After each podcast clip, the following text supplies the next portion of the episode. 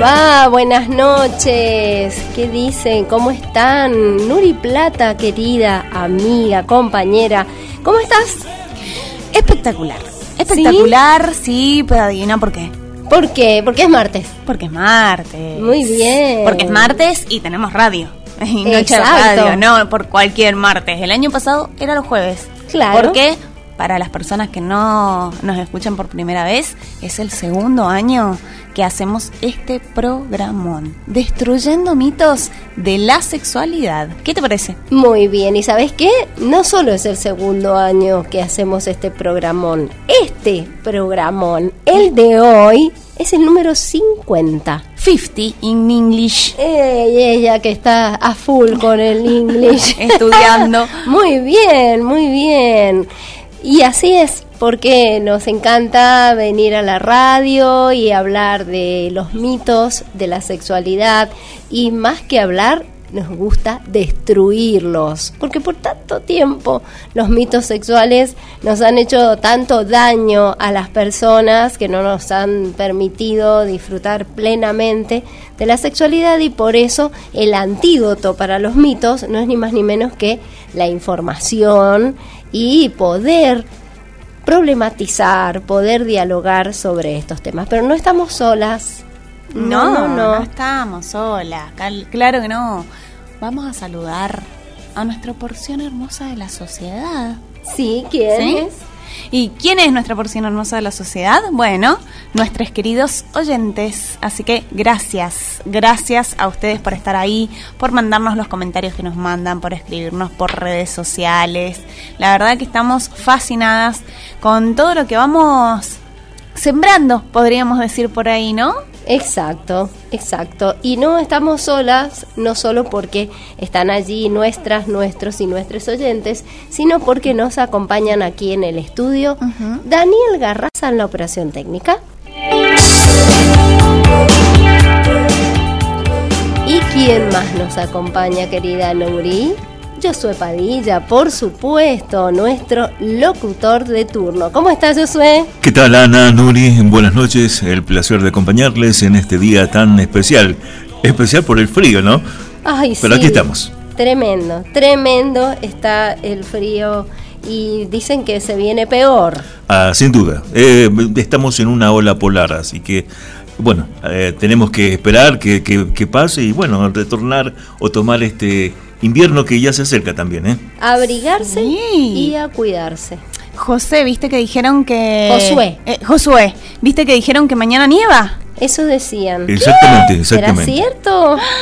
Me muero. Y no sé, Veremos. vamos a ver enseguida, ¿eh? Vemos el pronóstico y vemos. Bueno, bueno, nos vamos a quedar atentas a que nos cuentes entonces cómo se viene la temperatura. Por las dudas, ustedes abríguense porque realmente ay, está muy, muy frío.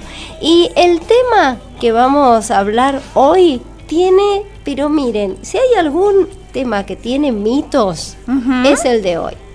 Vamos a hablar de salud menstrual.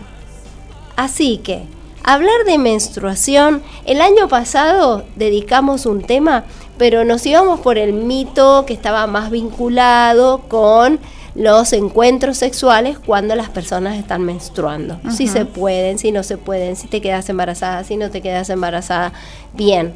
Pero ahora Vamos a ir por el tema de la salud menstrual, porque el 28 de mayo, además de ser el Día Internacional de la Acción por la Salud de las Mujeres, es el Día de la Salud Menstrual. Ya pasó hace tres días, pero bueno, el programa es los martes, entonces tenemos que dedicarle el programa de hoy a este tema. Y se ha avanzado tanto en problematizar el tema de la menstruación desde los lugares en los que los teníamos como tabúes, miedo, asco, desechos, todas palabras ¿sí? que eh, históricamente se vincularon con la menstruación y ni qué decirles con las mujeres y las personas menstruantes. ¿Y qué pasa? Bueno, hay que romper con todo eso porque no solamente por no hablarlo hemos sido estigmatizadas las personas menstruantes, sino que además no se ha visibilizado aspectos que tienen que ver con la economía, por ejemplo, ¿no? La desigualdad. Exactamente, la desigualdad que existe entre las personas que menstruan y las personas que no menstruan. Y esa desigualdad se refleja en muchísimos aspectos, como no ir a la escuela, por no tener cómo contener esa menstruación, cómo gestionarla, no ir a trabajar. Sí, o tener eh, malas condiciones en el trabajo también, pienso, no sé, siendo una cajera y tener que estar 10 horas sin poder ir a un baño para gestionar la menstruación no es muy saludable. No contar en tu propia casa con un baño, con un espacio de higiene, ¿sí? Para cuidarte, para higienizarte. Y bueno, son tantos, tantos los puntos que tenemos que tratar en esto y tenemos invitadas que realmente nos van a traer mucha luz a esto. Yo te diría que la primera invitada es la que nos trae la música. Esa. Exactamente. Mon Laferte. Que la canción se llama Canción de Mierda. Y vas a escuchar por qué se llama Canción de Mierda. Y después te voy a contar la historia de esta letra, de este video y hasta incluso de un mural que desató toda la polémica de este video y de esta canción. Me escuchamos? Me encanta, vamos.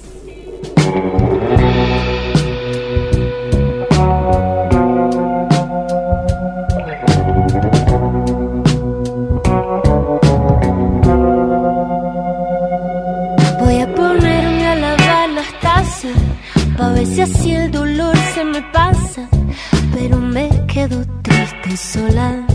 Bailo tango con una pistola Dicen que nunca muere la mala hierba. Por eso te hago esta canción de mierda.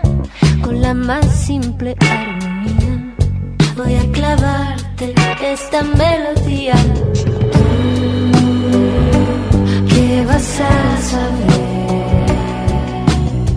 Si tú no sangras una vez al mes.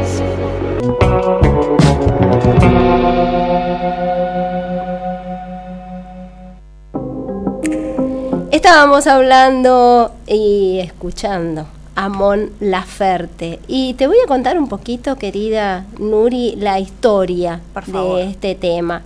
Realmente es muy interesante porque hubo todo un escándalo a mm. propósito de esta canción que, como te decía, es de Mon Laferte, se llama Canción de Mierda Incluso Mon Laferte llegó a enojarse tremendamente con quién, y bueno, con un gigante, con YouTube. ¿Por qué? Porque apenas salió este video, YouTube lo censuró. Lo consideró violento. ¿Por qué? Porque si vos ves el video, te vas a dar cuenta, como habla de la menstruación, de sangrar una vez, al, mes, que hay un hilo de sangre corriendo por la pierna de Mon en este video.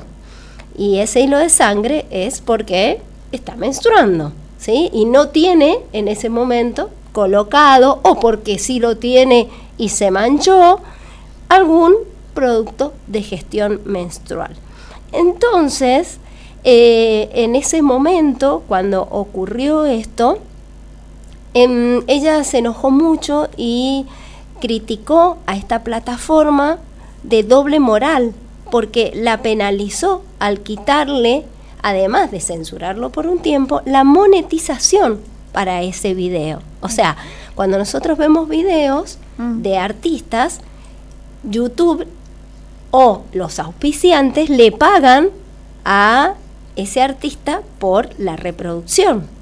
Tenía 2.300.000 reproducciones y más de 100.000 reacciones positivas ese video. Bueno, la cuestión es que este videoclip fue considerado violento por la plataforma simplemente porque aparece un hilo de sangre menstrual recorriendo la, la pierna de Mon Laferte hasta llegar al suelo y además la letra también hace alusión a este hilo, a la menstruación. ¿no?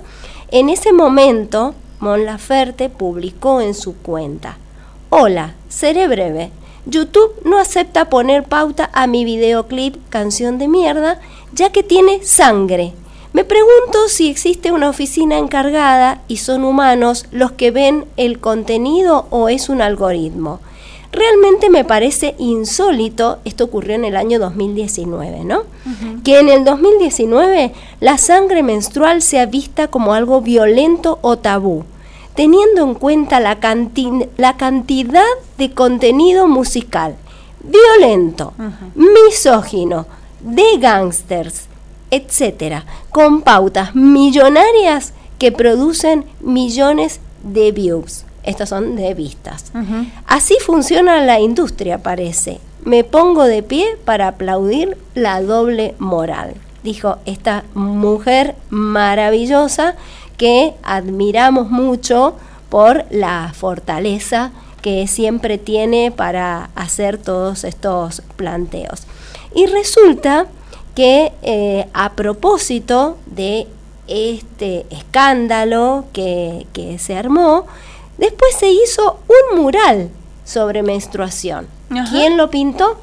Mon Laferte, porque es una eh, artista. multifacética. Mira, no sabía que pintaba. Exactamente, así que plasmó la obra sobre un fondo celeste en una de las fachadas de un antiguo edificio turístico de Cerro Alegre, esto es en México. Este mural se llama va de nuestro ciclo menstrual, ¿no? Y también planteó como eh, una reivindicación de los estados de ánimo que tenemos en esos días y los dolores de guatita, dijo. Para finalizar, la cantante ganadora del Grammy Latino 2020 en la categoría Mejor Canción de Rock plasmó esta obra en la fachada de un antiguo edificio de ese lugar, de Cerro Alegre. Es uno de los lugares más visitados de los 40 que conforman, y acá me corrijo, no fue en México, sino en Valparaíso. Así que hermoso, hermoso el mural, después lo vamos a compartir en, en, en nuestras redes sociales porque realmente ha quedado divino y eh, es una situación que eh, también generó sus polémicas porque, por ejemplo, recordemos en el gobierno de Piñeira, ¿no? Constance Harvey, secretaria de Cultura, no es de Estados Unidos, es de Chile, aseguró que el mural era egoísta e individualista.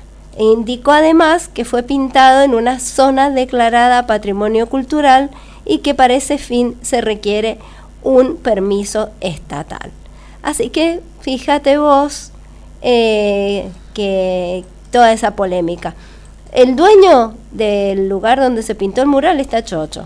Él autorizó a Mon Laferte y claro, imagínate, si para él eso es publicidad pero es un hermoso mural vinculado con la reivindicación de la menstruación. Vamos a la primera pausa del programa y ya después empezamos a compartir estas distintas aristas que nos van a dar las voces de quienes son nuestras invitadas de hoy.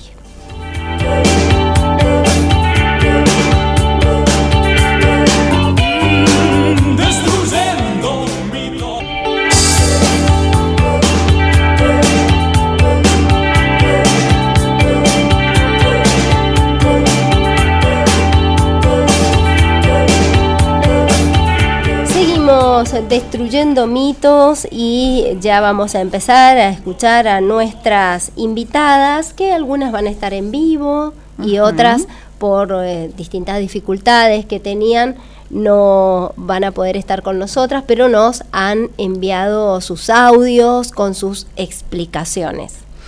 Te voy a contar quién es la primera. Estamos Dale. hablando de Lucía Espiñeira.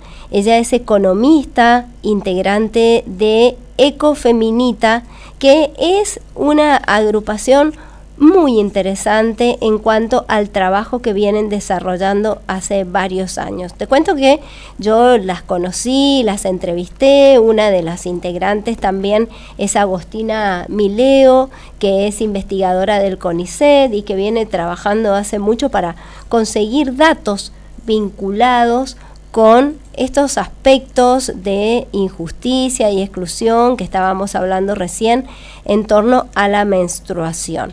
Pero si te parece, escuchemos a Lucía para que nos cuente qué es Ecofeminita, qué es la campaña Menstruación, que así es como se denomina, y también, por supuesto, que haga su reflexión respecto desde la mirada que tienen de lo que es la salud sexual y como siempre, cómo aporta desde su mirada la ESI para la salud de eh, este momento que, eh, bah, no es un momento, esta etapa de la vida que como siempre decís vos, Nurita, son más o menos 30 años que las personas vamos a pasar menstruando, las personas con útero.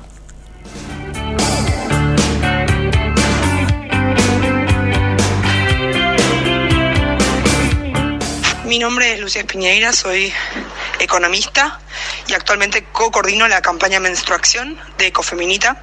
Ecofeminita es una organización creada en 2015 al calor de Ni Una Menos. Somos mujeres jóvenes que trabajamos interdisciplinariamente, o sea, principalmente desde la economía feminista, porque somos principalmente economistas y lo que nos preocupa es la desigualdad económica con lente de género, pero también somos interdisciplinarias y trabajamos cuestiones de comunicación científica en general, salud, cine, arte, muralismo, em, política, distintas aristas, eh, siempre con el lente de género y de buscar una sociedad más igualitaria desde la interdisciplinariedad. Menstruación es una campaña que nació al calor del 8M de 2017, en el primer paro internacional feminista que se hizo, este, mm, donde nos preguntábamos, bueno, por la desigualdad menstrual mm, y buscábamos en ese momento crear una consigna alrededor de, este tema, muy invisibilizado en la sociedad en general, pero en la agenda feminista también, en particular.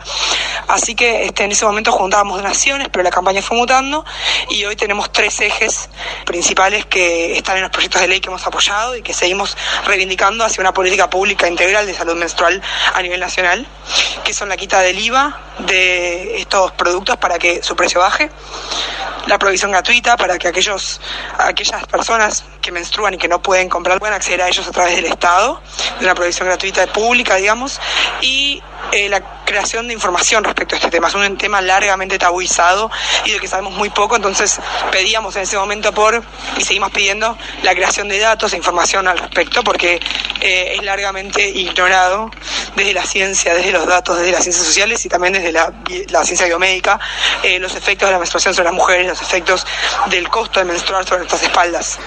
Menstrual eh, tiene que ver con un tema de salud pública principalmente. Las personas que menstruamos no lo elegimos, no lo podemos elegir mes a mes y entonces hay una pata de desigualdad menstrual y de pobreza menstrual por el hecho de tener que pagarlo. Para muchas personas esto está fuera de su presupuesto y tienen que elegir entre comida y productos para gestionar su menstruación. Entonces, tener una salud menstrual digna implica tener el acceso a los productos eh, que están diseñados para contener el sangrado y que lo puedas hacer desde un lugar integral, es decir, no solo el producto, sino que tengas eh, las condiciones materiales, un baño, privacidad, agua potable para gestionar tu menstruación.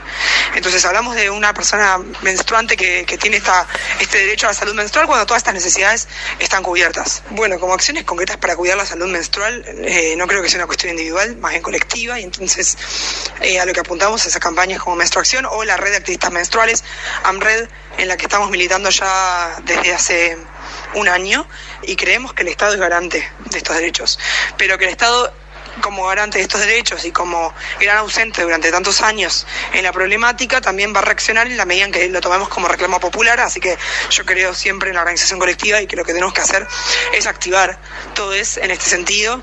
El movimiento feminista consiguió grandes logros, este podría ser otro de ellos. Así que para una ley de salud menstrual nacional, integral y feminista es que estamos peleando hoy, quien se quiera sumar a la causa, yo creo que ese es el gran aporte, no para la salud menstrual individual de cada uno, sino sobre todo para quienes más les cuesta, eh, las personas en territorio que han sido vulneradas durante muchísimos años con este tema, porque es la realidad que, los sectores medios, medios altos, sí acceden a, una salud menstrual digna y son los más vulnerables siempre a quienes hay que, atender, donde hay que poner el foco. Desde la ESI, desde la educación sexual integral, eh, yo creo que hay mucho por trabajar, principalmente con romper el tabú, con identificar estos factores que hacen que sea un factor de discriminación la menstruación, que sea un motivo de vergüenza y tratar de derribarlos, como todo a nivel feminista, digamos, desde una mirada cultural de desnaturalización y de despatriarcalización. Ahora bien, eh, eso lleva tiempo y por supuesto que, que también hay un tema más práctico que tiene que ver con que enseñarles a las chicas o a las personas que van a menstruar en el futuro cuando son chicas cómo reaccionar frente a esos temas, que no haya, digamos, miedo a sangrar o eh, a lo que es muy común, menstrumitos alrededor del tema, como nosotros lo llamamos, esto de si eh, estás menstruando y las plantas las vas a matar, si hace mayonesa la vas a cortar, si estoy menstruando no puedo quedar embarazada, todos mitos que hay que derribar y que eso me parece muy importante que se haga desde los ámbitos educativos. Para este tema, Ecofeminita y particularmente la campaña de menstruación creó un material educativo que se encuentra en nuestra web, ecofeminita.com barra menstruación, y el material educativo se llama Es importante hablar de menstruación, justamente para evidenciar la necesidad de la ESI de tener una perspectiva menstrual y ahí abordamos estas temáticas entre otras, para tratar también de que sea un tema siempre abordado desde la, la mirada más científica posible, ¿no? Crítica, pero científica al fin.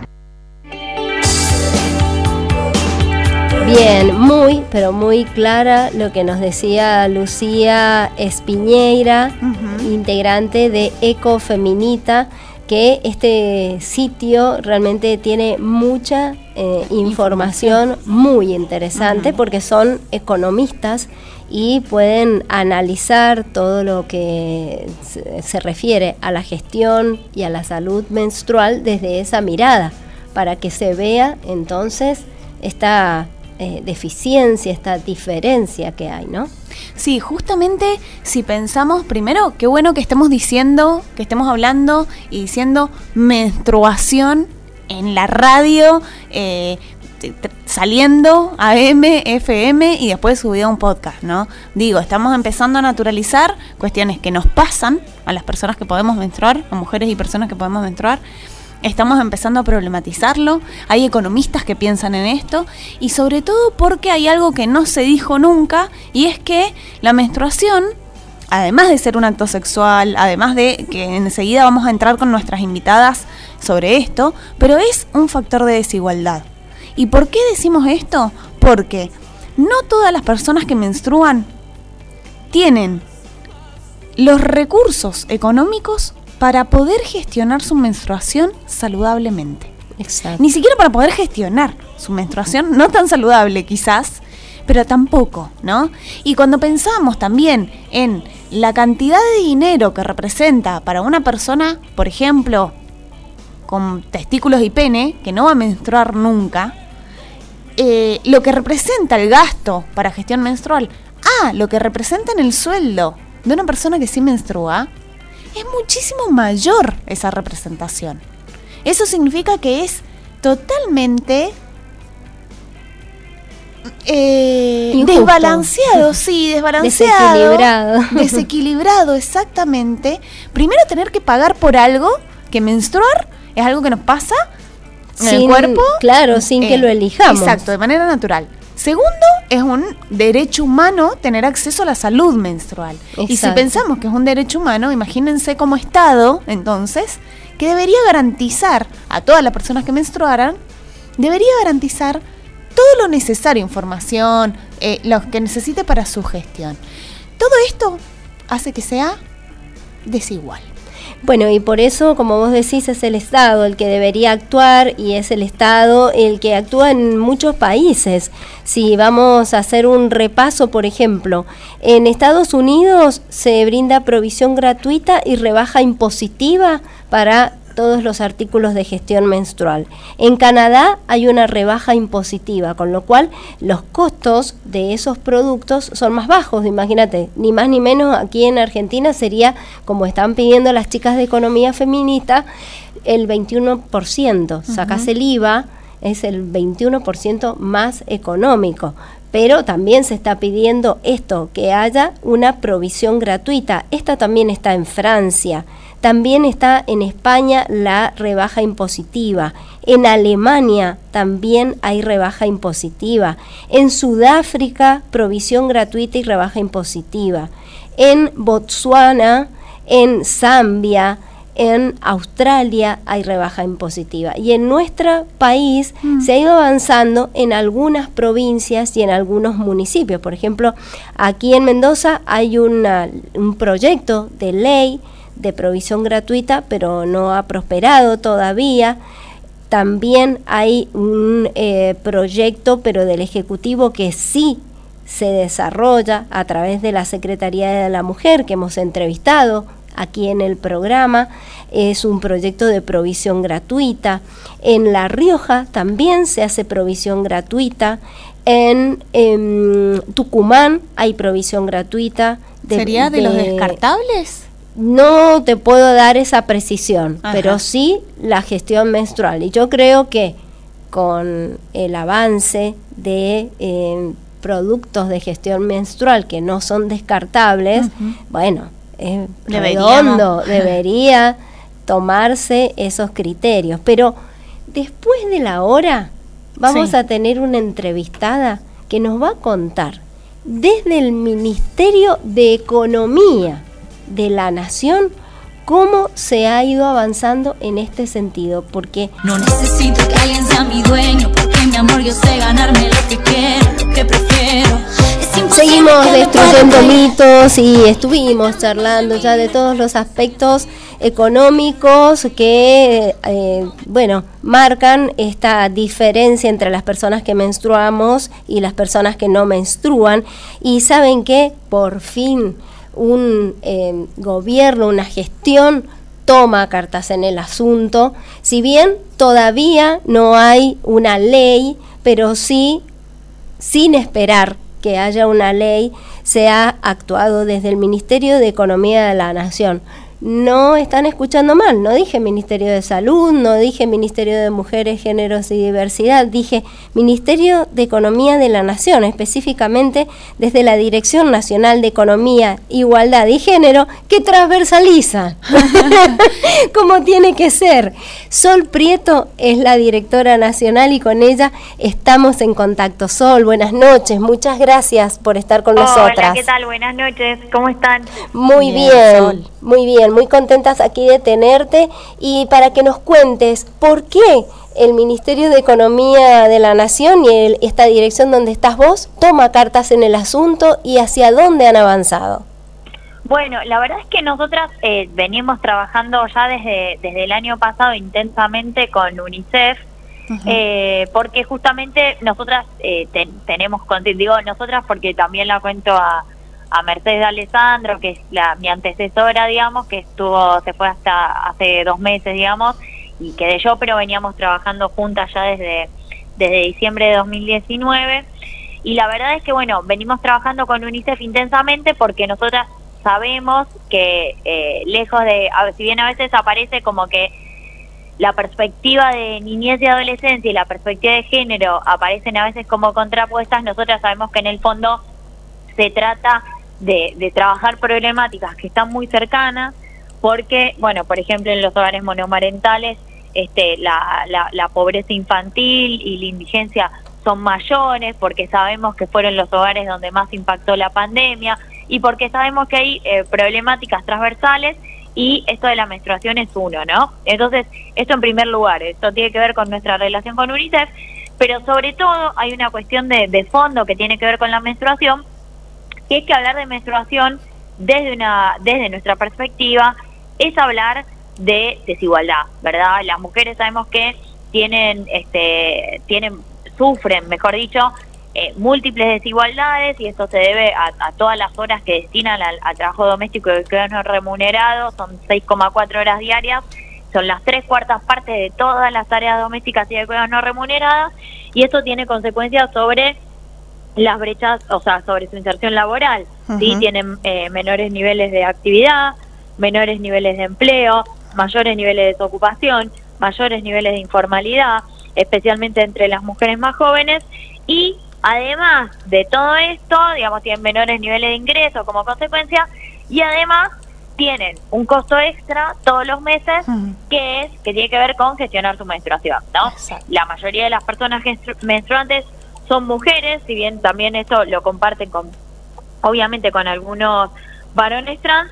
Entonces, por este motivo, hablar de menstruación es hablar de desigualdad, es hablar de pobreza, porque es hablar además, digamos, de el, derecho a poder gestionar con dignidad y con salud la propia menstruación es un derecho que, que digamos que está eh, conectado con muchos demás derechos, porque si no podemos gestionar la menstruación, no podemos trabajar, no podemos ir a la escuela, no podemos encontrarnos con amigos, no podemos eh, asistir a, hacer algún deporte. Entonces, eh, por eso, por todos esos motivos, es que abordamos esta cuestión desde el Ministerio de, Economía, además fue un tema que se agravó intensamente desde, desde la pandemia, ¿no? Sobre todo con la pandemia, y entonces empezamos a abordarlo en conjunto y de manera transversal con los demás ministerios de, de nada, ¿no? De, todo el gabinete y ya hacia fines de, del 2020 hicimos el primer foro de justicia menstrual articulado fuertemente por la por la jefatura de gabinete de ministros y ministras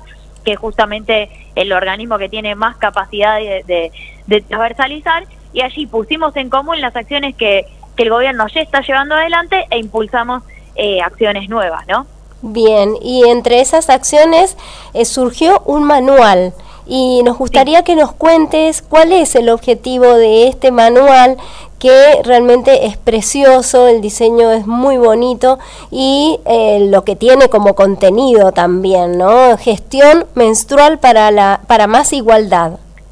Bueno, muchísimas gracias por, por decir que es lindo el manual y bueno, justamente se trata de, de poder proveer a partir de, humildemente, ¿no? De, de, la experiencia que se llevó adelante, no solo a nivel nacional, sino también en las provincias y los municipios, porque ya hay 36 iniciativas de gestión menstrual a lo largo de siete provincias, ¿sí? En nuestro país. Entonces, bueno, la idea fue un poco recoger algunas de esas buenas prácticas, registrarlas y armar en base a eso un kit de, de, recomendaciones para que los gobiernos locales puedan abordar la, la, cuestión de la, de la gestión menstrual desde todas las aristas que tiene, ¿no? Porque la gestión menstrual tiene muchas aristas. Tiene una arista económica y ahí desde el Estado, por eso se incluyeron los productos de gestión menstrual en los precios cuidados, en los reintegros a, a sectores vulnerados, incluyendo las las farmacias, en los precios claros, digamos, en múltiples políticas de precios. También existen por este, en este sentido, en muchos municipios y en algunas provincias, caso San Luis, San Fernando del Valle de Catamarca, eh, perdón, San Fernando justo es una intendencia, pero Catamarca, Tucumán, eh, existen políticas de, de, provisión gratuita, sí, para, para determinados sectores, para algunas escuelas, para eh, los centros de salud. Entonces, todo eso que tiene que ver con las políticas de, de, acceso, ¿no? De provisión y de, y de, y de acceso económico. Hay descuentos, este, hay, bueno, posibilidades de financiamiento, por ejemplo, en Misiones, la copita, que vieron que tiene un costo a veces un poco más alto, se puede comprar en, en cuotas y además sobre eso hay descuentos. Bueno, hay múltiples políticas de, de este tipo pero además es importante atacar, digamos, la, la cuestión de la gestión menstrual también desde el punto de vista de la producción. Claro, eso, eso te iba a decir, eso te iba a decir, ustedes incluso avanzan sobre eso para que la gestión menstrual sea una posibilidad de generar más trabajo. ¿Ustedes producen copas?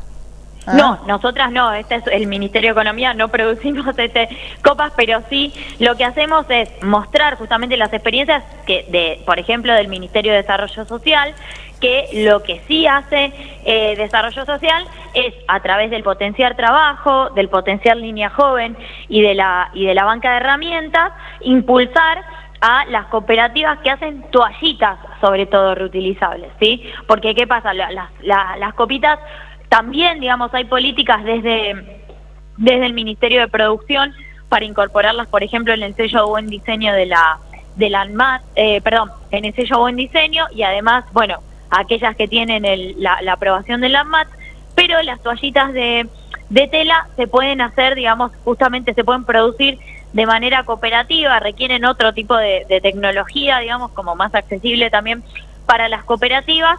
Eh, y entonces, desde ese punto de vista, fomentar, digamos, la, la gestión menstrual sostenible es útil también en este sentido de, fomentar la economía social y la economía circular, ¿no? Claro, porque además eh, ya dentro de poquito viene el Día Mundial del Ambiente, el 5, ¿no? Y es también una fecha, como siempre decimos en ESI, en Educación Sexual Integral, transversalizar todo. ¿Por qué no hablar en el Día Mundial del Ambiente del cuidado del ambiente a través del uso de productos de gestión menstrual reutilizables y fíjate, son todas estas aristas que vos estás diciendo, ya hemos pasado por lo económico, por lo ambiental, hemos pasado también por aspectos que tienen que ver con la producción. En un ratito tenemos unas genias aquí que vamos a hablar de los aspectos vinculados específicamente con la salud, con el cuidado del cuerpo y la salud.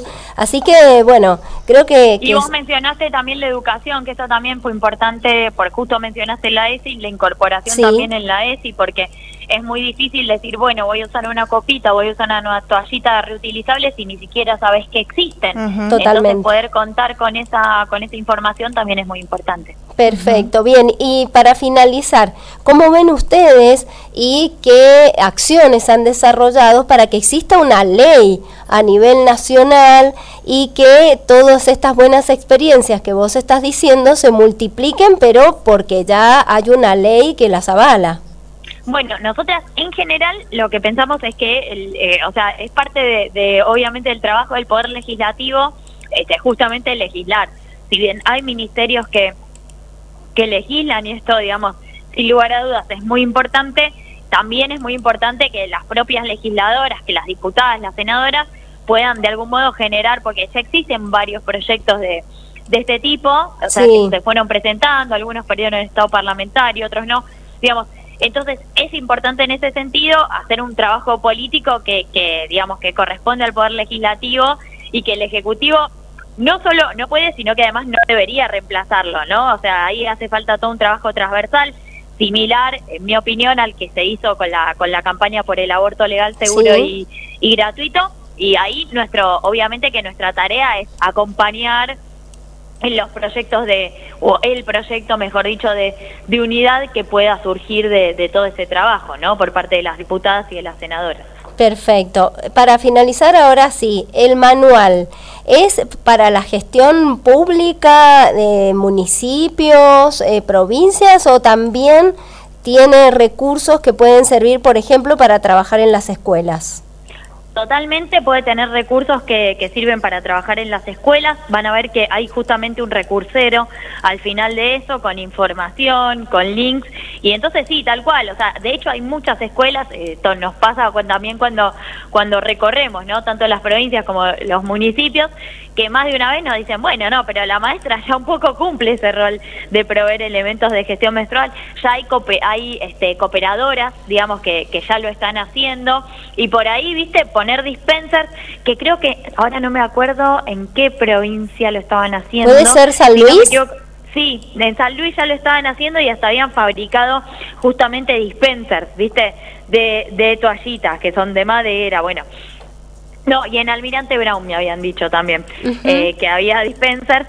Eh, y bueno, digamos, como que parte de este trabajo también ya, ya se puede hacer y se puede sumar a la agenda de la de la sociedad civil, ¿no? Que si bien no reemplaza al Estado, la verdad es que en estos temas también puede puede como tomar la iniciativa y empezar a hacer realidad toda esta agenda, ¿verdad? Perfecto, Sol, te agradecemos muchísimo por haberte quedado hasta esta hora para atendernos y bueno, seguimos en contacto para seguir trabajando por la salud menstrual. Gracias, Muchas gracias a ustedes eh, por darle, por, prestarle atención a, nuestro manual. Muchas gracias. Bien, como, como te decía, Nurita, este trabajo que se ha desarrollado con eh, UNICEF realmente tiene datos sumamente interesantes. ¿Sabes cuántas mujeres, adolescentes y varones trans menstruan en nuestro país? ¿Cuántos? 12 millones. Creo que es una... Y se incluye a las personas adultas también. Claro, por eso mujeres, adolescentes, mujeres, coma, eh, Ahí va, ahí mujeres, va, ahí va. adolescentes, varones trans que menstruan. Y yo creo que realmente es un número más que importante, ¿no? Pensemos que Como somos para que- 47 millones, o sea, una tercera parte. Exactamente, para prestar atención y para eh, garantizar sus derechos, ya sea a través, como decíamos, algunas de las estrategias, provisión gratuita de productos de gestión menstrual, reintegros monetarios por compras de productos de gestión menstrual, impulso a la producción de estos productos, especialmente de los sostenibles en términos ambientales, campañas de sensibilización y concientización sobre la gestión menstrual y la generación de datos e indicadores para la elaboración de diagnóstico de políticas públicas.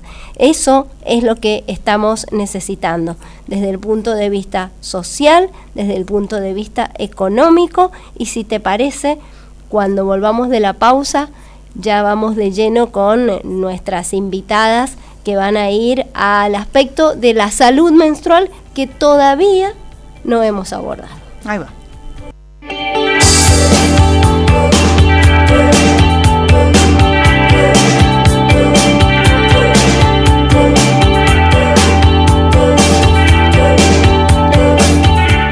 Seguimos destruyendo mitos y mi querida compañera Nuri Plata nos va a presentar a las invitadas que tenemos en vivo, no acá en el estudio, pero sí en esta mesa redonda que nos permite la virtualidad, ¿no? Totalmente. Y esta noche contamos nuevamente con la presencia de Olivia Roca, que ella ya es amiga de la casa, amiga de nuestro cuerpo también, porque bueno, una vez que nos conocimos, que empezamos a, a transitar espacios juntas, eh, como ella como ginecóloga, con perspectiva de género les diría, bastante importante saberlo, ¿no? Eh, y empezamos a, a transitar espacios juntas. Quiero decirte de que dije, bueno, por acá va mi, mi salud de mi útero, por lo pronto. Quiero que siga por este lado. y Así el que, de tantos úteros más. claro, buenas noches, Oli, bienvenida. Buenas noches, gra- gracias por invitarme, chicas. Te Muy escuchamos un bajito. escuchando. A ver si te podés acercar un poquito más al micrófono. A ver ahí, ¿está? Ahora Ahí sí. está, está de viaje. Oli, así que gracias por estar acá también. Gracias, estoy con auriculares y, y, bueno, no, sabía si se escuchaba bien. Bueno, perfecto, si me escuchan, entonces, bueno, ante todo, buenas noches. Eh, un saludo a todas las compañeras que están acá en el encuentro, muy muy interesante, muchos aportes, la verdad es que yo voy anotando, voy anotando todo porque eh, la verdad es que en- en- no sé si puedo hacer un comentario, vamos a presentar a la otra Sí, invitada. sí, ¿Puedo- sí, pero- decir algo antes? Vamos, Eh, presentamos a la otra invitada claro. y ahí charlamos Dale, entre dale, las cuatro. Dale, perfecto, y ahí te damos la palabra, Oli, genial. Y ahí le- les cuento lo que he ido pensando. Dale, me encantó. Y me encanta que vayas tomando nota, porque te aviso Claro. que acá hay una construcción colectiva del conocimiento. ¿no? Ninguna es que sabe absolutamente todo, y por eso es tan importante que empecemos a hablar de cosas que no hemos hablado en el transcurso de nuestra historia. También le voy a dar la bienvenida a Caro Viñola. Les cuento que ella es de Chile, de Bien. nuestro querido país acá vecino. ¿Y eh, por qué he buscado a alguien de Chile? Bueno, la verdad, eh, quería hablar sobre algo que no se escucha mucho acá, en Argentina, que eh, nosotras lo conocemos porque lo hemos investigado, pero que la verdad quería que una voz especializada pudiese hablar, por ejemplo, de free bleeding cuando hablemos de gestión menstrual.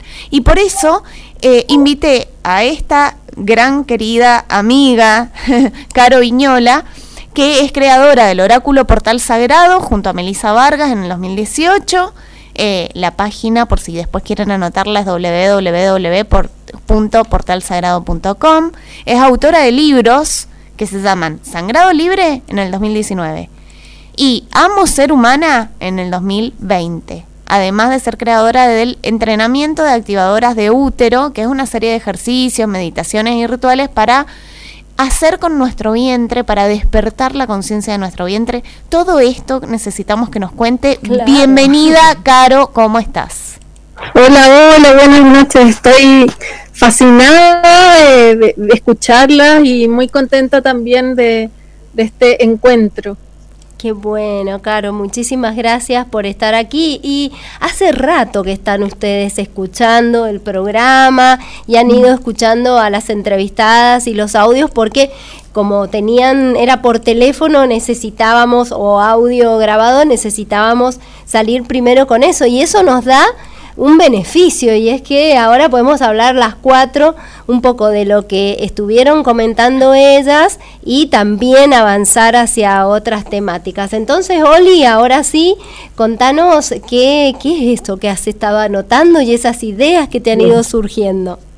Bueno, una de las cosas que, que se me iban ocurriendo en el transcurso del conversatorio era que qué poco realmente que conocemos de nuestra menstruación, ¿no? La verdad es que yo este último tiempo empecé a escuchar que habían estos proyectos de ley y todo este movimiento de gestión menstrual y ahí eh, tomé como registro del gasto que implica eh, el, hecho de menstruar. Realmente lo había lo, había tenido en cuenta en relación a mí, por ahí decir lo costoso que eran algunos eh, algunas de las cuestiones que se usan, ¿no? Sobre todo todos los elementos contaminantes, estos elementos que usamos y que descartamos y desechamos al medio ambiente y que son tan contaminantes y tóxicos y, muchas veces nocivos para nuestra salud, eh, me había parecido en algún momento sumamente costoso en relación a, en relación a, lo prioritario que es para las personas que, menstruamos, como bien decíamos antes,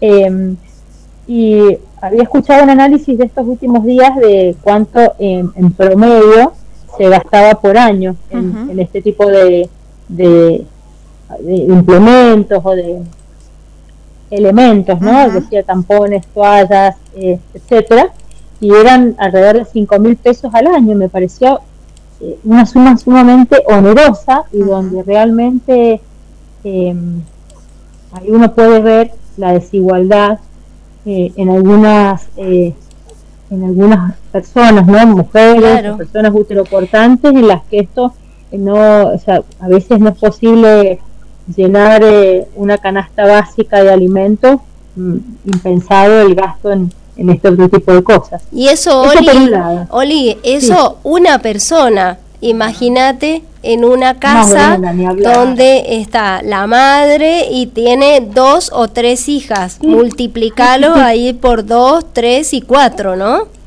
Sí, es un tema que poniéndolo en contexto económico no es menor, para nada menor en estos momentos de crisis.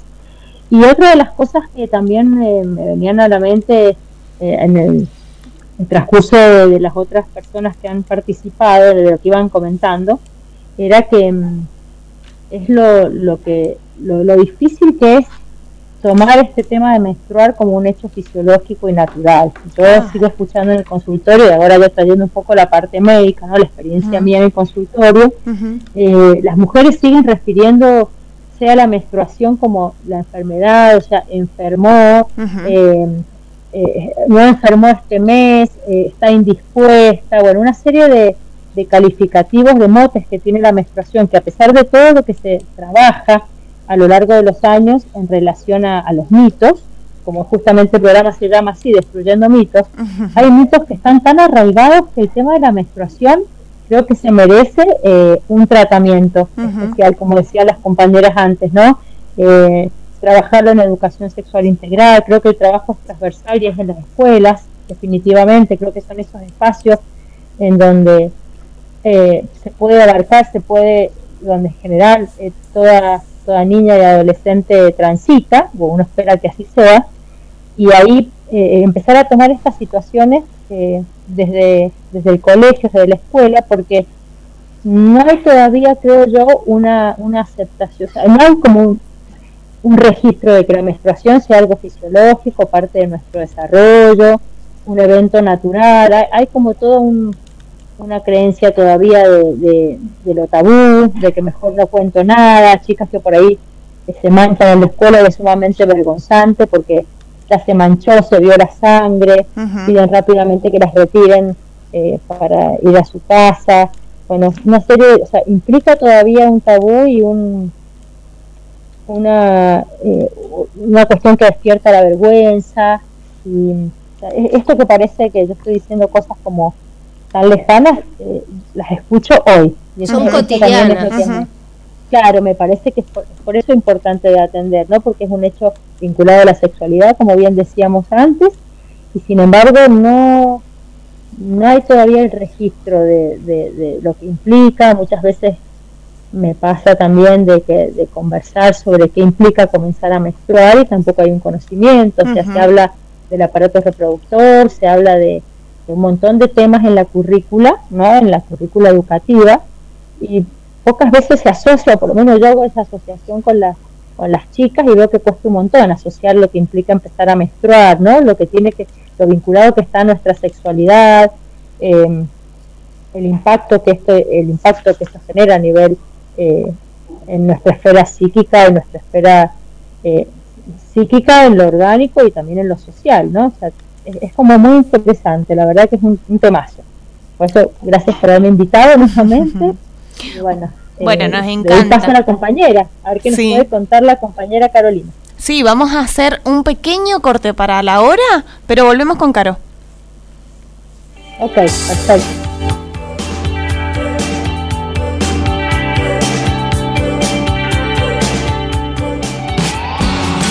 Radio Nacional. La radio pública. Hora Libertador. 22, un minuto. Transmite LD8, Radio Nacional Libertador. 780, amplitud modulada. Desde estudios centrales, ubicados en Rioja 1484, Ciudad de Mendoza. República Argentina. Libertador, el aire nuestro de cada día. Radio Pública Nacional. Temporada 2022.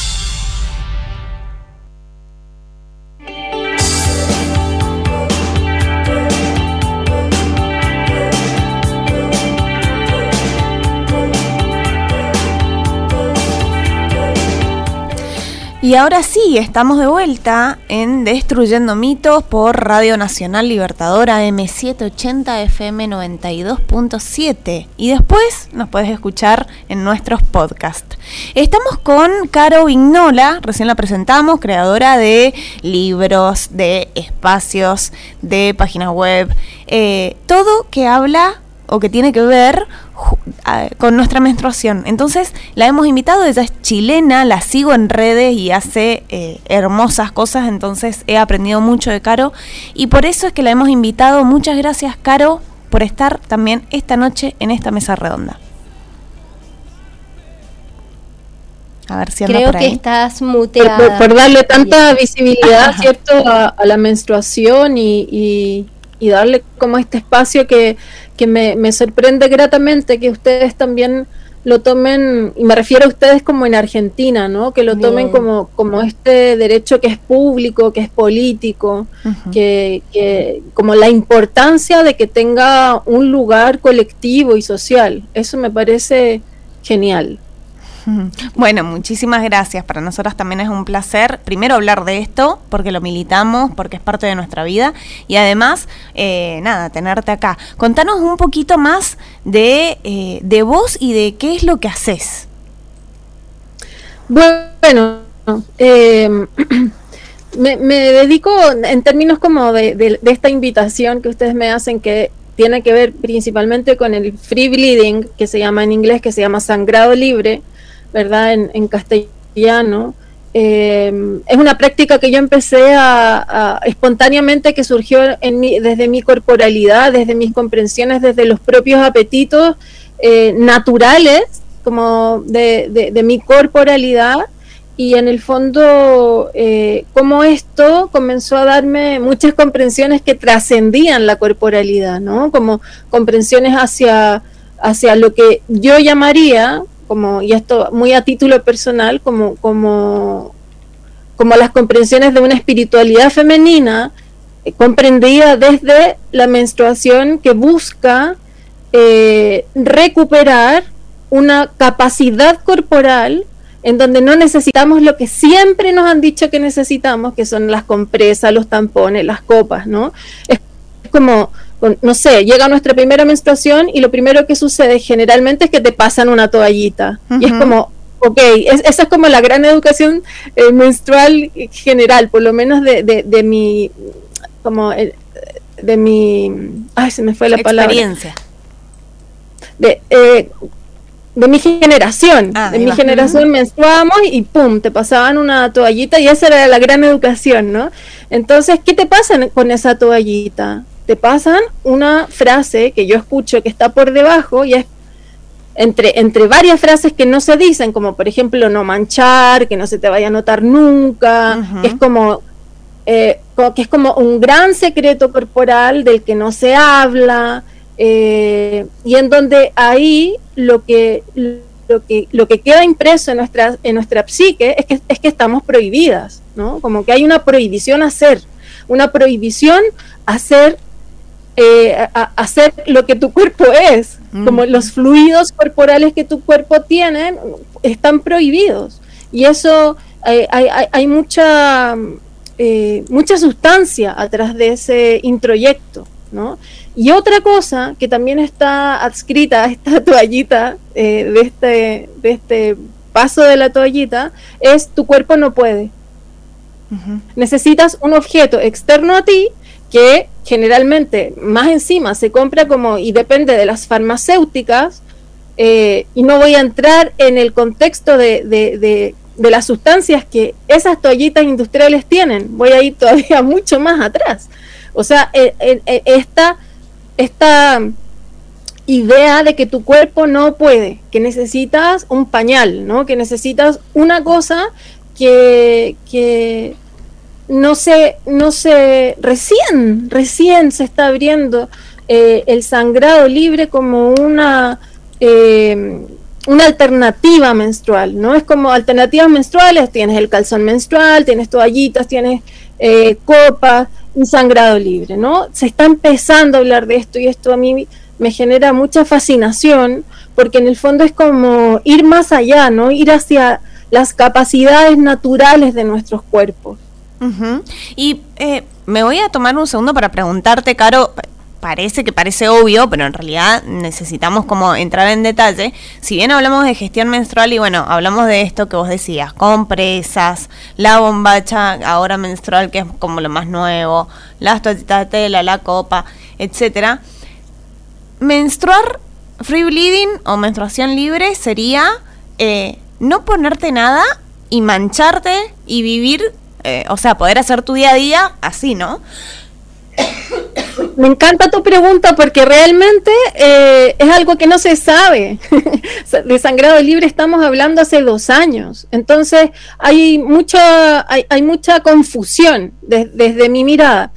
Eh, y como yo lo definiría es usar los recursos de tu cuerpo para poder menstruar y luego hay mujeres que menstruan y, dejan que su sangre corra, ¿cierto? Y otras, hay otra, otra línea dentro de lo que yo he observado y escuchado que tiene que ver con, el modo como, como en mi corporalidad recordó esta, esta capacidad y, y, es la misma relación que con la orina, ¿no? Que con el pipí. Y es que mi cuerpo codificó cuando voy a descargar mi sangre y tengo el tiempo para ir y gestionarla, ¿no? En el fondo, eh, no hay una sola manera de sangrar libre, pero sangrar libre tiene que ver con no usar ni un objeto que no sea tu propio cuerpo.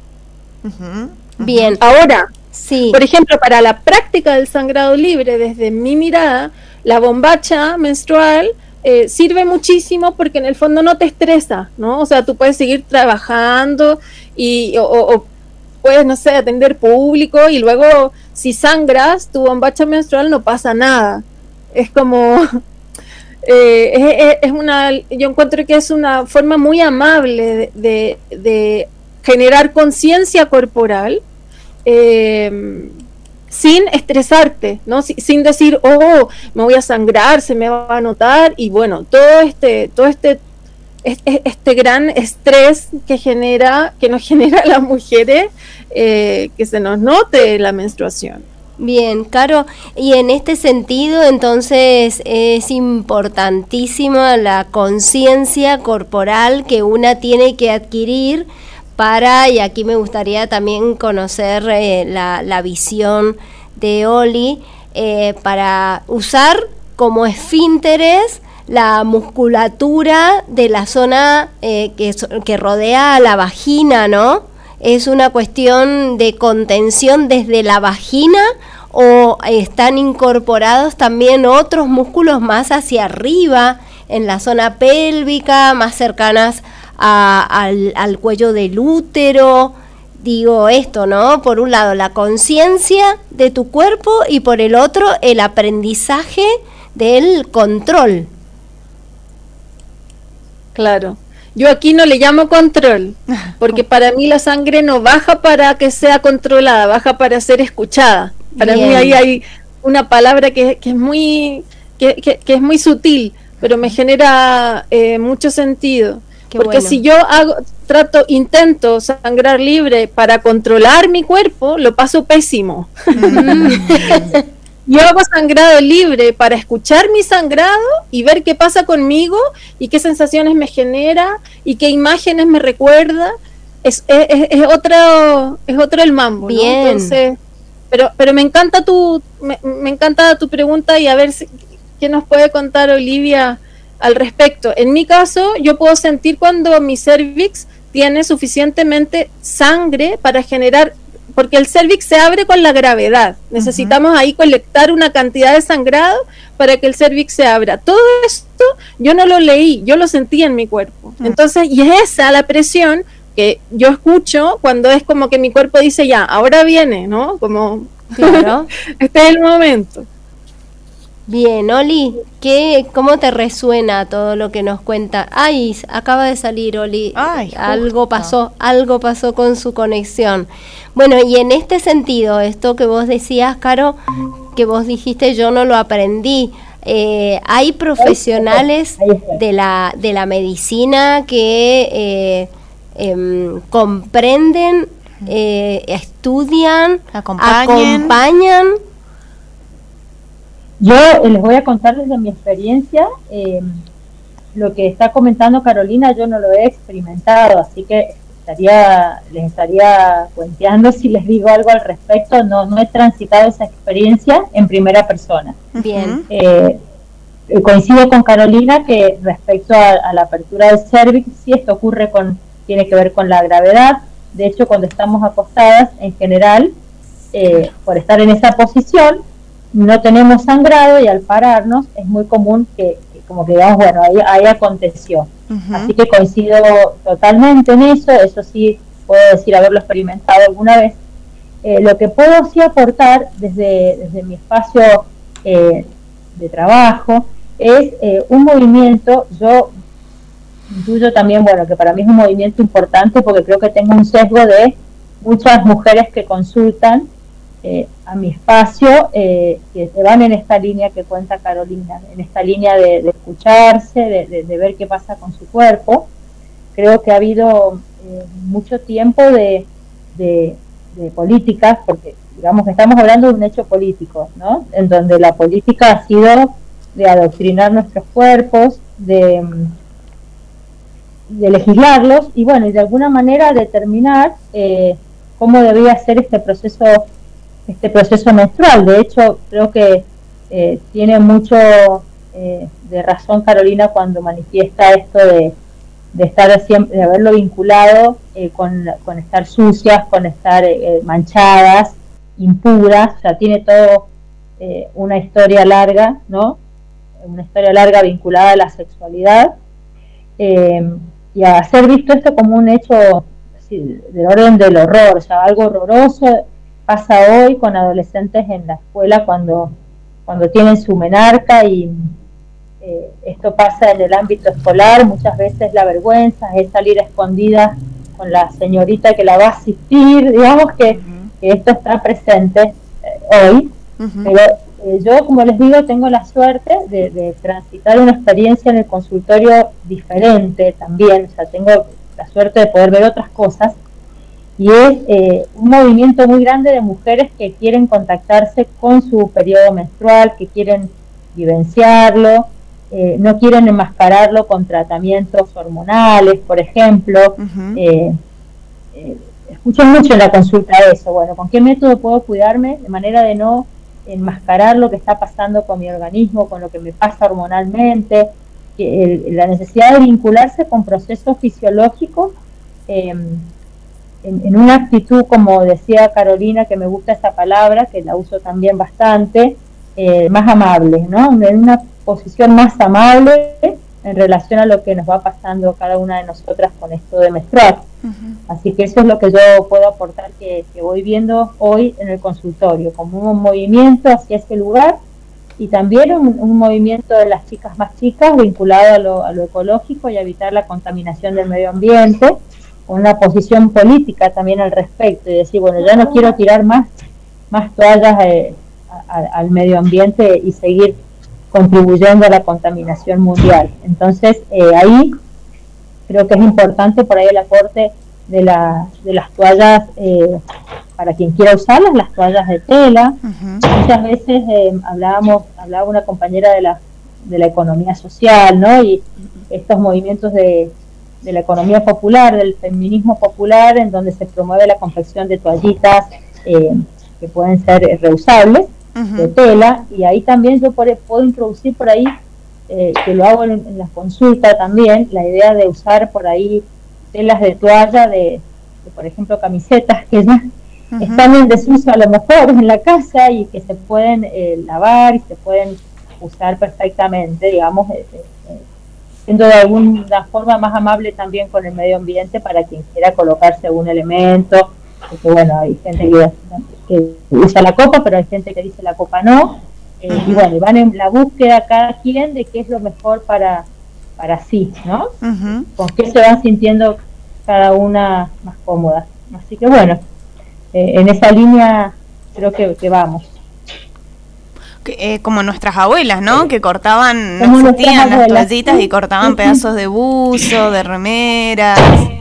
Pero hoy, Claro, pero hoy se suman también telas especiales que, que ayudan, digamos, por ejemplo, en esta vida moderna al lavado, ¿sí? a, la, a, la, a la higienización de eso. Pero a mí yo quiero dejar una pregunta pendiente para ambas.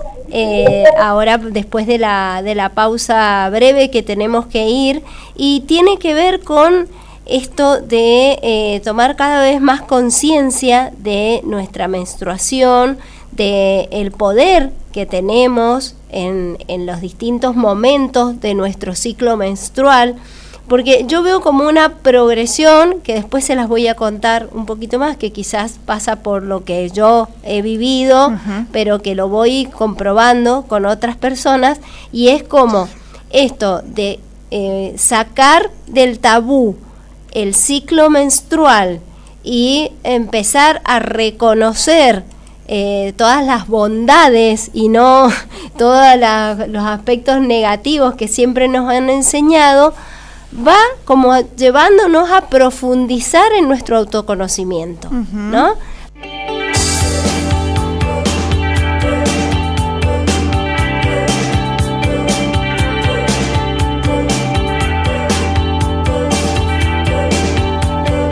Seguimos destruyendo mito aquí por Radio Nacional Libertador y estamos con nuestras invitadas, estamos hablando de salud menstrual y particularmente yo les había dejado una pregunta o la posibilidad de que reflexionáramos juntas a Olivia Roca y Caro Vignola acerca de si esto de sacar del oscurantismo, del tabú y del mito, o al menos intentarlo, a la menstruación, durante, que durante tanto tiempo se la puso en ese lugar. Incluso la menstruación está en, las, eh, en la Biblia, ¿no? Como algo dramático, algo que merecía incluso que el, el hombre, la persona que tuviera intimidad con una mujer menstruando fuera eh, pasible de castigos tremendos, ¿no? Pero hemos ido sacándola de ese lugar poco a poco, falta mucho, pero si va en conjunto con esta posibilidad de incrementar nuestro autoconocimiento y el poder que las personas que menstruamos tenemos a lo largo de nuestro ciclo. No solo cuando sangramos, no solo conocer lo que nos pasa cuando sangramos, sino en otros momentos del ciclo, ¿no? Caro, Oli, ¿qué opinan de esto? A mí me parece que cuando hablamos de menstruación, estamos hablando del de, el líquido denso con el que nos podemos encontrar, pero detrás de eso está la ciclicidad. O sea, es, es, muy importante no solo ver la menstruación como la, sangre como con la que te encuentras tres, cuatro días, ¿no? Sino que con, con que esa es la expresión de, de, de, un ciclo y que ese ciclo está ligado a las leyes de la naturaleza y eso es un poder y una sabiduría que llevamos dentro y que la podemos practicar, no sé, 400 veces en la vida, 450 veces en la vida y que eso tiene un propósito para la humanidad. Quizá aquí yo me estoy yendo como en, en, en, una onda más espiritual, pero realmente para mí ese es el vínculo que yo tengo con mi ciclicidad, ¿no? Como, como este regalo eh, que, que, tenemos las personas que menstruamos, donde nos podemos conectar con, la dualidad, con la vida, con la muerte, ¿no? Con, lo que se, con lo que se prepara para la vida, con lo que suelta, eh, con la contracción, con, la, con la relajación. ¿no? Para mí hay, hay una sabiduría que tiene que ver con las leyes naturales que sucede en la ciclicidad y que tiene que ver con la capacidad creadora. Pienso por qué eh, cuestionar eh, este aspecto espiritual que estás diciendo desde una perspectiva positiva, si el patriarcado se tomó el atrevimiento y el poder de ponerla en el lugar negativo de la espiritualidad. Claro, porque para mí es mucho más fácil que las personas que menstruamos eh, estemos enganchadas con que, con que me duele, eh, estemos súper intelectualizadas, porque para mí eso, eso, eso es lo que nos desconecta justamente de las capacidades corporales, el que tenemos la energía en la cabeza, que tenemos la energía en el intelecto, en el, en el tener diplomas para decir yo valgo, ¿no? Como nuestro sistema nos ha llevado a ese lugar. Sin embargo, cuando vamos más hacia el cuerpo, cuando recuperamos eh, eh, y, y podemos habitar más completes, ¿no? Más, con, la completitud de, de, nuestra de nuestras fuerzas, de nuestra, de, lo que nos merecemos, ¿sí? Eh, para mí ahí comienza, comienza a activarse eh, inteligencias que no son intelectuales y que nos permiten eh, entrar en contacto con la vida de una manera que es más completa, de una manera que, que abraza en el fondo como también nuestra, nuestra manera de estar en el mundo. Porque si ciclamos en nuestro vientre y afuera hay pura ciclicidad, las estaciones, con los árboles, entonces ahí hay, algo para unir, que, es muy claro para mí. Bien, ¿y vos, Oli, qué opinás respecto de esta que planteábamos del autoconocimiento? Desde un lugar positivo y para el cual, por ejemplo, eh, muchas mujeres eh, la copita menstrual, a pesar de que, bueno, es un elemento que, que no entraría en esta línea de lo que nos decía Caro, pero eh, es como un inicio de conectarse con su propio cuerpo. Yo creo que sí, yo creo que lo que lo que ha aportado la copa actualmente en nuestra sociedad es primero un, eh, un avance en cuanto al, registro de la anatomía, de la anatomía genital, que era de, casi como la menstruación, un hecho eh, tabú, eh, el conocimiento de la anatomía también lo era, hasta, hasta que llegó la copa. Cuando llegó la copa hubo como, tenemos actualmente como un movimiento muy grande de adolescentes que, que solicitan en el espacio de ginecología usarla. ¿Se escucha? Sí, perfecto. Ah, perdón, pensé que no me escuchaba.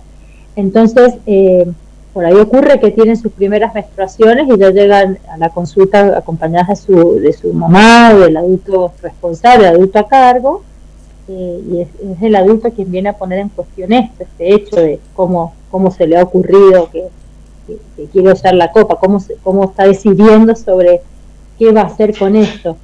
Y bueno, y empieza a verse acá este hecho que, lo que traíamos antes, ¿no? Como es un hecho un hecho político en algún punto también, que tiene que ver con la autonomía de las personas, la autonomía de los cuerpos, y bueno, y hoy en día es una consulta que se, se torna muy interesante porque comenzamos a hablar a partir de allí de la anatomía. Otra cosa interesante que ya lo hemos charlado en algún espacio, chicas, de, de acá del programa Destruyendo Mitos, es qué pasa con el imen, porque esa es como la gran pregunta. ¿Cómo va a meterse algo? Va a perder la virginidad, entre comillas, ¿no? y bueno, un poco eh, es una muy linda instancia para trabajar también ese punto, eh, esa mirada inmencéntrica que tenemos eh, en nuestra cultura, que venimos atravesados por, por el cristianismo de larga data, donde está sobrevalorado esa pequeña membrana que nos da tantos dolores de cabeza y es el famoso imen. Bueno, todo, gira en torno a esto también la consulta y es un lindo momento para trabajar un montón de otras cosas, ¿no? Que tienen que ver con con el inicio de, la menstruación. Así que creo que bueno, que, se abre todo un escenario interesante. Creo que la Copa vino a abrir un escenario interesante para, para trabajar justamente el, el tema menstrual. Claro, y es como decíamos, un, un, proceso, quizás la persona que no encontraba otra opción o no conocía, encontrar sí, pero no conocía otra opción más que la toallita, eh, higiénica descartable, que ya sabemos que es contaminante, pasó después a animarse con el tampón y después conoció la copa, conoció que había otra posibilidad y finalmente en todo ese recorrido, eh, ¿por qué no descubrir también esta otra posibilidad que nos presenta, que nos presenta Carolina, ¿no? Sí, yo creo que la Copa vino a abrir todo ese, ese escenario porque una de las cosas que yo escuché cuando empecé a escuchar de, usuarias de Copa, que yo todavía no, no lo era, eh, fue em, el descubrir que la sangre tenía otras características, que no tenía olor, por ejemplo, eh, referir que sangraban menos cantidad. Yo decía, fisiológicamente, ¿cómo me explico que haya menos sangrado menstrual. No, no había una explicación fisiológica de eso. Y con el tiempo descubrí que es eh, que simplemente la copa recolecta la sangre menstrual y nada más, y que eso es lo que, lo, que es el fenómeno observable, eh, siendo que con las toallas femeninas lo que hay es toda una, serie de materiales de los que ya venimos hace rato, claro. que generaban todavía con una cuestión tipo gel y una por, por cuestiones de fenómenos de, ese tipo de materiales eh, inertes, un montón de distorsiones respecto a la cantidad, al volumen, al olor. Entonces, a la oxigenación de la sangre venía, venía eso después en los olores vinculados a la oxigenación de la sangre, que es un olor básicamente a podrido o algo así. Entonces, eso llevaba mucho también a que tuviera toda esta connotación desagradable la menstruación.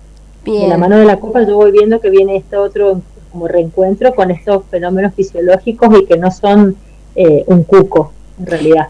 Y, con, con la práctica de Carolina ni hablar, creo que es mucho más eh, amigable todavía eso. Total. Bien, bien, bien. Vamos a ir a una breve pausa que tenemos y después me gustaría pensar con ustedes porque es lo que a mí me pasa particularmente, pero nos pasa a muchas mujeres que ya estamos eh, cercanas o superando los 50 años, eh, cómo cambia el concepto de la llegada de la menopausia, ¿no? Cuando no está la menstruación desde la mirada de se fue esa tortura, sino, bueno, se acabó algo que fue hermoso mientras duró. Vamos a esa breve pausa y volvemos.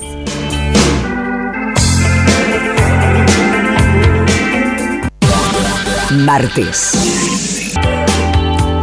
Seguimos destruyendo mitos y nos queda tan poquito tiempo, pasa muy rápido cuando una habla de temas que durante mucho tiempo no se quiso hablar, que para muchas personas puede llegar a resultar desagradable porque todavía no han eh, deconstruido, no han problematizado esto que estamos diciendo, porque estamos hablando de menstruación.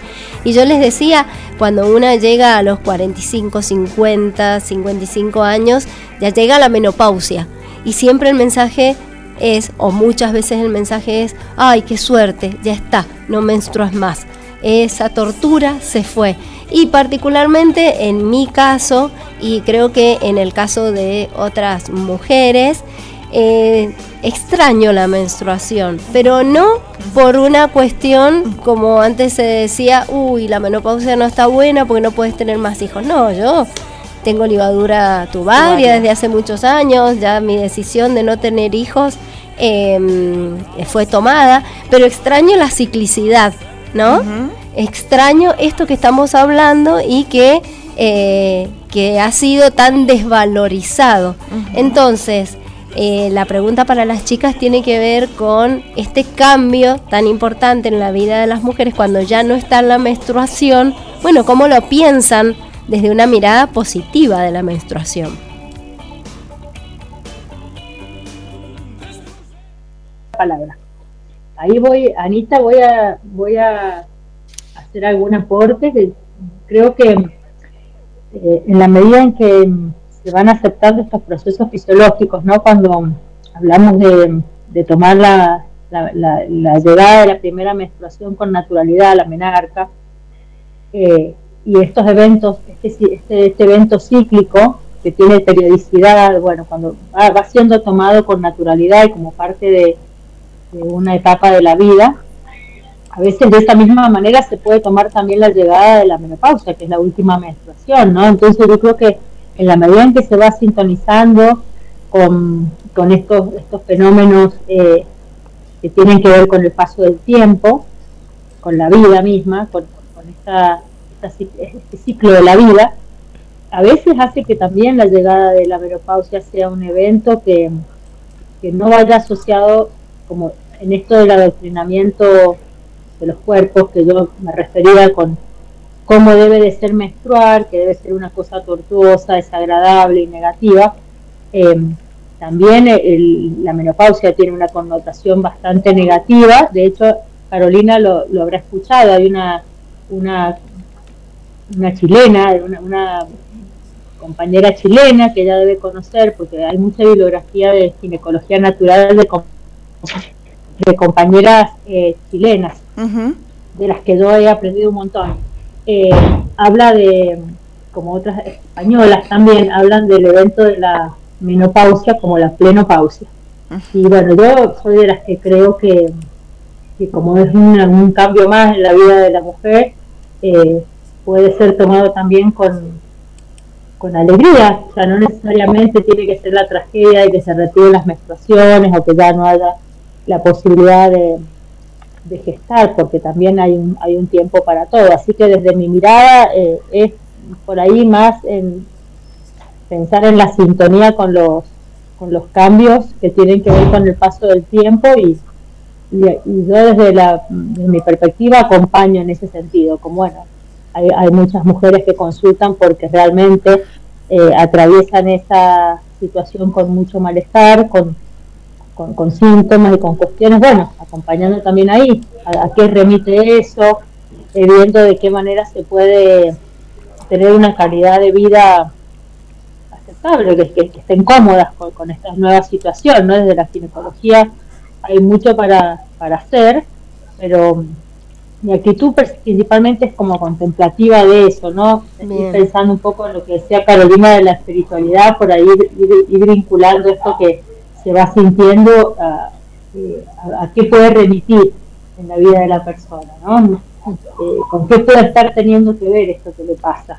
Eh, intentar ir un poquito más a la causa y no atapar eso que pasa tan rápidamente, sino observarlo al menos un poquito, ¿no? Como para preguntarse. Eso es lo que yo podría aportar. Muchas gracias, eh, Oli. Caro. Bueno, muy, muy de acuerdo con Oli y mm, me gustaría como traer esta reflexión, ¿no? Que tiene un propósito que menstruemos, tiene un propósito ser cíclicas, tiene un propósito, eh, es un rito de paso para mí, ¿no? Es un rito de paso porque inaugura un momento cuando llega al sangrado y es un rito de paso también cuando se va. Y tiene también su propósito, o sea, es un propósito biológico. no, no, no hay donde perderse, no, no, no, no hay donde especular. Biológicamente es un momento en el que, en, la, en el momento de la fertilidad menstrual ovulatoria, eh, hay, hay, una, hay una capacidad, ¿cierto?, de, de, crear vida, eh, que se llama fertilidad, ¿no? Eh, y luego hay un momento en donde la mujer o quien menstrue, ¿cierto?, quien, traiga esta ciclicidad en su cuerpo, deja, cesa esa, e, eso que está al servicio de, de traer vida, ¿no? así tú no quieras traer vida, es una capacidad, eh, eh, es una energía, ¿no? El, traer vida.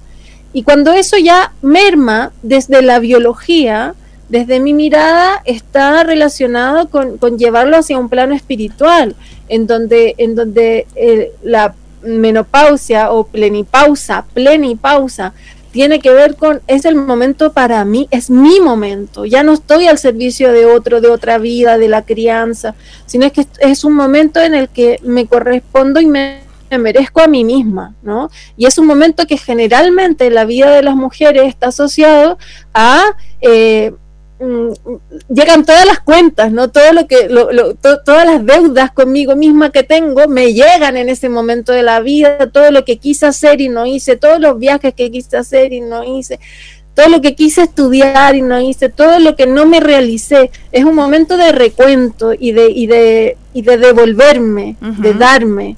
Entonces, eh, para mí, en la medida en que eh, la, como la época cíclica menstrual ovulatoria es vivida en conciencia, cuando, esta, cuando este ciclo cicla hacia, la, hacia, la, menopausia, también hay otra oportunidad que nos es dada desde la biología y esta biología tiene un propósito que para mí, y de esto un poquito hablo en mi libro, ¿no? Como que estos hitos biológicos están concadenados, ¿cierto?, con eh, un propósito espiritual, para que también podamos comprender la vida desde, desde, desde un lugar diferente. Perfecto, hermoso. A mí me pasó eh, algo cuando empecé a estudiar sobre la menstruación, cuando empecé a, amigarme, como le digo yo, eh, amigarme con los ciclos, empezar a, empezar a entender lo que sucede y darme el espacio también de poder entenderlo, que eso fue hace unos añitos atrás y que empecé a tratar de hacer free bleeding. Les cuento que hace como tres años intento hacerlo, pero bueno, la verdad es que me sigo manchando un montón. Eh, todavía no lo logro, pero bueno, es práctica y conocer el cuerpo. Pero hay algo que sí me di cuenta y vieron que cuando nos está por venir, cuando estamos en esa etapa premenstrual, que eh, nos suelen decir, ay, seguro que te vino, ay, ya estás sensible, ay si bien es un poco eh, de vapuleo que se hace a la persona con sus sentimientos, totalmente de acuerdo, también hay que, eh, hay que ser eh, sinceras las personas en que es cierto que tenemos en esta ciclicidad momentos en donde nos, nos permitimos sentir ciertas cosas que durante todo el ciclo han estado ahí, pero no le hemos dado el espacio para que salgan, ¿no? O el espacio, el tiempo para pensarlo, para criticarlo o para darle el espacio para sentirlo. Entonces, lo que quizás me hace llorar cuando estoy en mi etapa premenstrual, no sé, dijeron algo de mí en el trabajo, me enteré hoy día, me hizo sentir súper mal y digo, ay, qué tonta, ¿cómo puede ser que esto me haga sentir así de mal? No, en realidad me hace sentir siempre mal que hablen eh, cosas de mí o de mi esfuerzo en el trabajo, solamente que ahora, claro. claro, que ahora que estoy en esta etapa, en mi etapa premenstrual, bueno, mi cuerpo no quiere dejarlo pasar, no quiere esconder el pensamiento y dice, bueno, lloremos esto, sintamos lo que tenemos que sentir y atravesémoslo para poder seguir con con, con otras cosas que le tenés que poner energía y que bueno, que va a ser mi etapa menstrual, ¿no? ¿A ustedes les pasó lo mismo? Sí. Sí. Totalmente. Para mí la premenstruación es un intensificador que eh, no, no, nos permite ponernos en contacto justamente con lo que tú decías, ¿no? Con, con, lo que no me puse en contacto en otro momento, es como, uy, ahora sí me toca vivir la rabia, ahora sí me toca vivir esa tristeza, y eso es una oportunidad claro. de ponernos al día y de conocernos, porque en el fondo, claro, puede ser incómodo, eso no lo discuto, no lo discuto para nada, pero en, el fondo es la oportunidad que nos regala la naturaleza para entrar en contacto con lo que me importa, para, entrar en contacto para poner límites, entrar en contacto para cambiar lo que ya está obsoleto en mi vida. Bien, perfecto. Y creo que, creo que lo que menos se soporta de eso es eh, en, creo que fuiste vos, Nuri, que dijiste algo de la, como de la exigencia. Creo que nosotras somos las que a veces no nos soportamos así por esta necesidad de estar siempre perfectas, divinas, geniales. Y bueno, eh, amigarse también con, con, estos momentos que todos tenemos, que todos tenemos, ¿no? Y que creo que los, eh, estos, estos cambios hormonales, esta preponderancia, de la fase estrogénica antes de la ovulación o la fase progestacional posterior a la ovulación eh, no es eh, no es meramente valores hormonales que suben y que bajan, no, estas hormonas tienen realmente un efecto, no solamente en nuestro organismo, con, un montón de cambios que digo que no solo tiene que ver con estos cambios, eh, estas oscilaciones hormonales tienen verdaderamente un impacto en, en todo nuestro nuestro estar en el mundo, desde, no va, desde sentirnos que estamos más hinchadas, eh, no bancarnos por ahí ni nosotras mismas, tener cambios en la piel, en el pelo, en, eh, sí, es a, es a, nivel general. Creo que, está bueno irse, irse amigando con estas cosas y, como decía Carolina, y permitirse por ahí en esos momentos eh, bajar por ahí un cambio, dejar de, dejar de trabajar al ritmo que uno venía trabajando, o poner límite a quien hay, que ponérselo, si tiene una necesidad de estar más para adentro y menos menos hacia afuera en lo, social y bueno, ir escuchando, irse escuchando básicamente. Gracias por estar ahí, a ustedes, a nuestra hermosa audiencia, nuestra porción hermosa de la sociedad. Gracias a todos. Nos vemos, nos encontramos el siguiente martes para seguir destruyendo mitos.